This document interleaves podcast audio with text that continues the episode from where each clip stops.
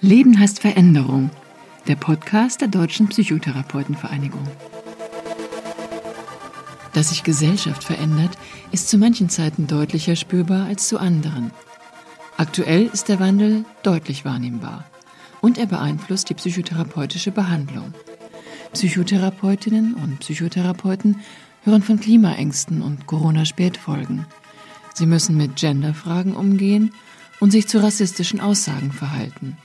Die vierte Staffel des DPTV-Podcasts sucht nach Anregungen für den professionellen Umgang mit Themen, die uns als Gesellschaft beschäftigen.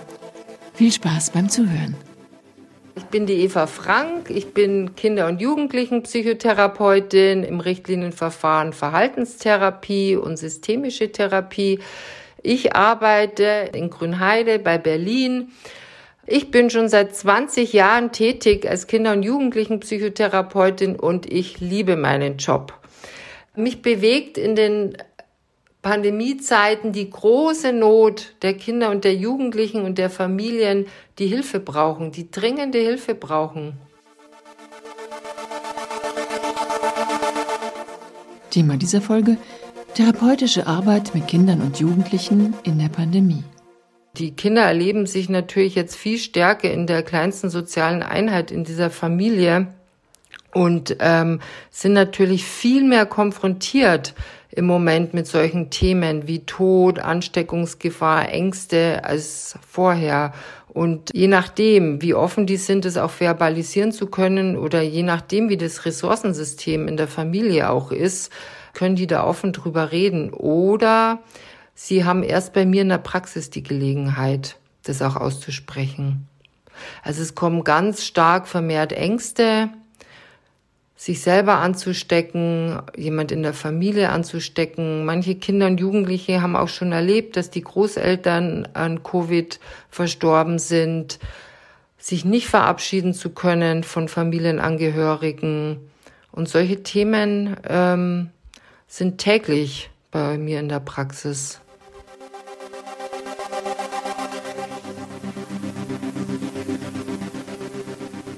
Ich erlebe in meiner Praxis viel mehr Anmeldungen in Richtung Krisenintervention. Es brauchen viel mehr Menschen sofortige Hilfe, sowohl die Eltern wie auch die Kinder und die Jugendlichen. Die können einfach nicht warten. Die Störungsbilder haben sich auch verändert. Äh, bei den Kleinen haben wir mehr Anmeldungen wie Enkopresis, Enuresis. Und bei den Älteren haben die Depressionen und die, das selbstverletzende Verhalten eklatant zugenommen.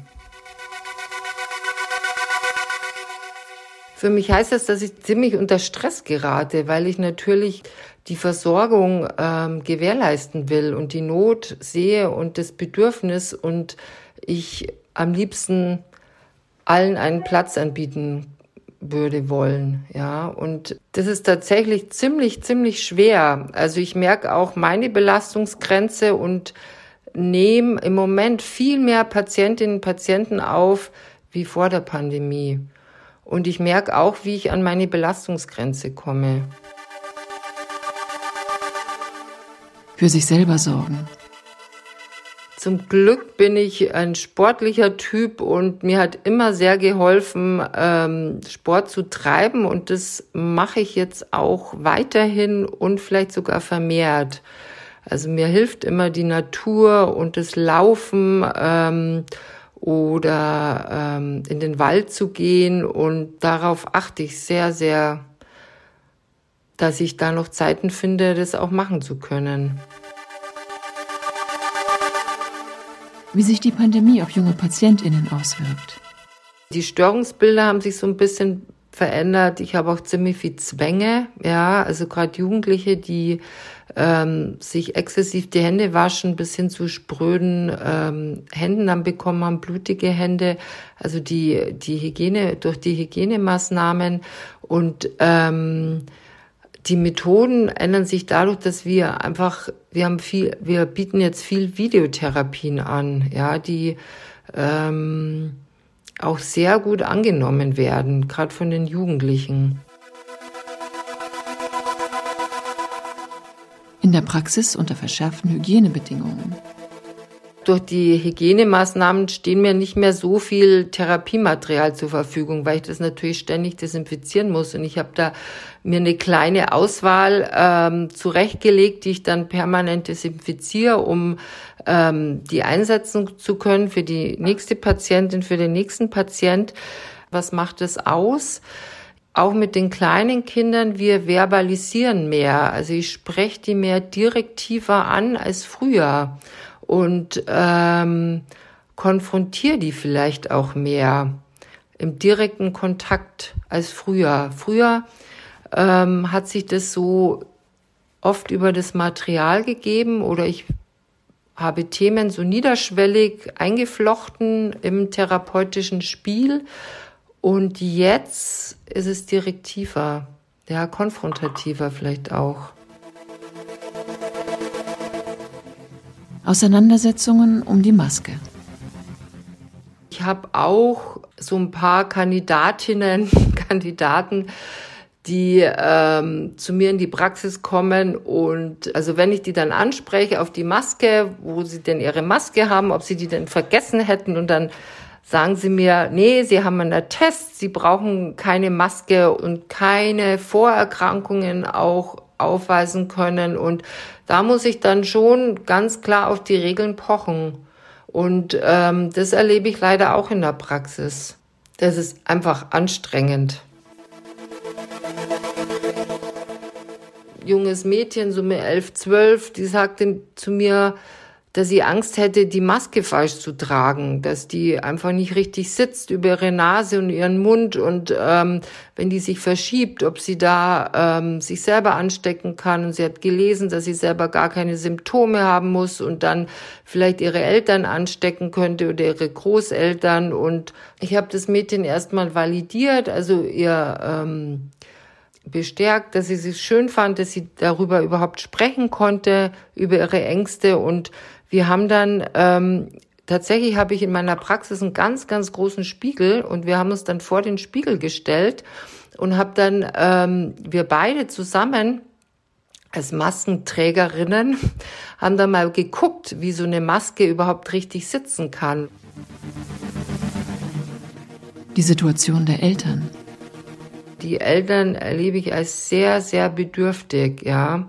Und ähm, weil die manchmal wirklich handlungsunfähig sind, ja, in, in ähm, zu Hause und durch die Störungen der Kinder, die die entwickelt haben, wirklich durch die äh, 24/7 die Kinder rund um die Uhr zu Hause haben, fehlen oft Möglichkeiten, mit den Kindern umzugehen. Und äh, da ist der Bedarf enorm gestiegen bei den Eltern. Die Eltern sind öfters da und es werden Interaktionen besprochen, ja, Interaktionen zwischen den Kindern, zwischen den Eltern, äh, Kommunikationsmodelle, dysfunktionale Kommunikationsmuster werden angeguckt, ja, um lösungsorientiert etwas in die Hand zu geben. Das ist ja für manche kaum auszuhalten. Also diese dichte Nähe und diese ähm, also die Frage ist, wie jeder auch wieder in Distanz gehen kann und eigene individuelle Räume finden kann in dem kleinen Zuhause oft. Und ich spreche mit den Eltern oft und den Kindern ganz konkrete Konfliktsituationen durch und äh, mit Hilfe von unseren Methoden ähm, analysieren wir die mit den Eltern und suchen eben nach nach Lösungen, ja. Und ähm, oft, oft, oft ist es so, dass die Eltern dann ins Reflektieren kommen und auch nochmal selber Aspekte mit reinbringen und ähm, zum Beispiel tiefliegende Sachen bis hin zu ihrer eigenen Kindheit, ja, die sie erlebt haben und wie schwierig es oft war in der Kommunikation mit ihren Eltern. Und ähm, also ich erlebe da auch eine mh, mm, durch dieses Bedürfnis und durch die Not auch so eine Offenheit bei den Eltern. Im besten Fall entwickelt sich da eine bessere Beziehungsqualität zwischen den Eltern und den Kindern durch diese Entschleunigung der Pandemie und dadurch, dass viel im Zuhause stattfindet, ähm, kann man mal gucken, ja, was ähm, auf diese Beziehungsqualitäten und auch auf die pathologischen Strukturen, die in der Familie herrschen und die bearbeiten. Und ähm, das tut natürlich allen Kindern, allen Jugendlichen gut, wenn ja die Eltern auch bereit sind dazu. Als Therapeutin ebenfalls von der Pandemie betroffen sein. Wenn mich dann Patientinnen fragen, äh, Patienten, Frau Frank, sind Sie nicht schlecht drauf oder äh, wie geht's Ihnen denn eigentlich, wenn Sie nicht raus können oder wie gestalten Sie denn Ihre Freizeit? Sie dürfen ja auch nichts, ja. Und ich bin da immer sehr authentisch. Ich sag dann schon, nee, ich bin auch nicht immer gut drauf, aber ich weiß, wie es geht dass ich wieder besser drauf bin einem Kind, ja, zum Beispiel. Also, dass ich sage, ich äh, weiß, dass mir das gut tut, dass mir das gut tut, zum Beispiel zu laufen oder in die Natur zu gehen oder mich abends mal in die Badewanne zu knallen, ja, so zur Entspannung des am Ende eines Tages. Gerade jetzt im Winter war das oft das der Fall und dann hole ich mir ein ganz besonderes schönes Badesalz und äh, und dann lasse ich so den Tag ausklingen. Und lass uns doch mal überlegen, was dir gut tut. Ja, das ist, wie äh, du den Tag gestalten kannst. Zum Beispiel.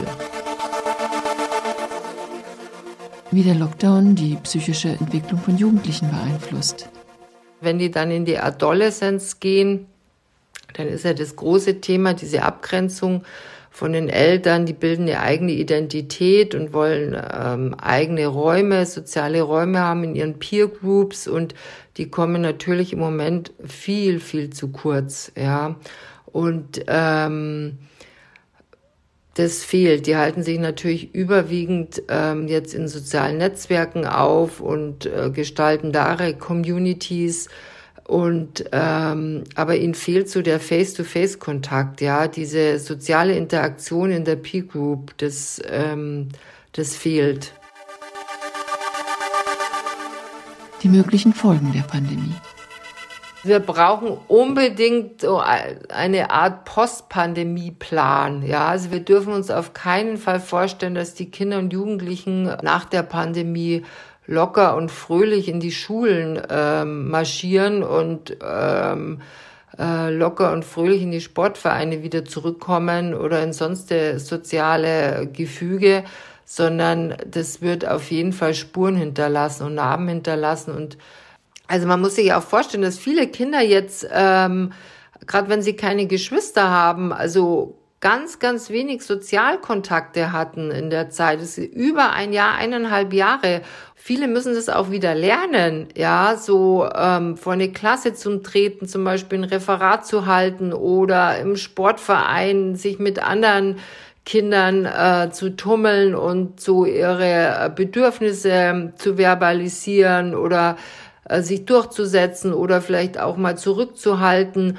Also Richtung soziales Kompetenztraining, das fehlt vielen Kindern in der, in der gleichen Altersgruppe. Es gibt da noch keine evidenzbasierenden Studien drüber, aber ich vermute schon, dass das auf jeden Fall einen Effekt haben wird. Das war ein Podcast der Deutschen Psychotherapeutenvereinigung, realisiert von Christiane Zwick, Stories und Impulse. Die nächste Folge hören Sie auf der Seite der DPTV. Sie können sie auch auf Spotify und Apple Podcasts abonnieren. Wenn Ihnen der Podcast gefällt, empfehlen Sie ihn gerne weiter. Wir freuen uns auch über gute Bewertungen und Anregungen. Sagen Sie uns, welches Thema Sie interessiert. Die Mailadresse lautet podcast.dptv.de.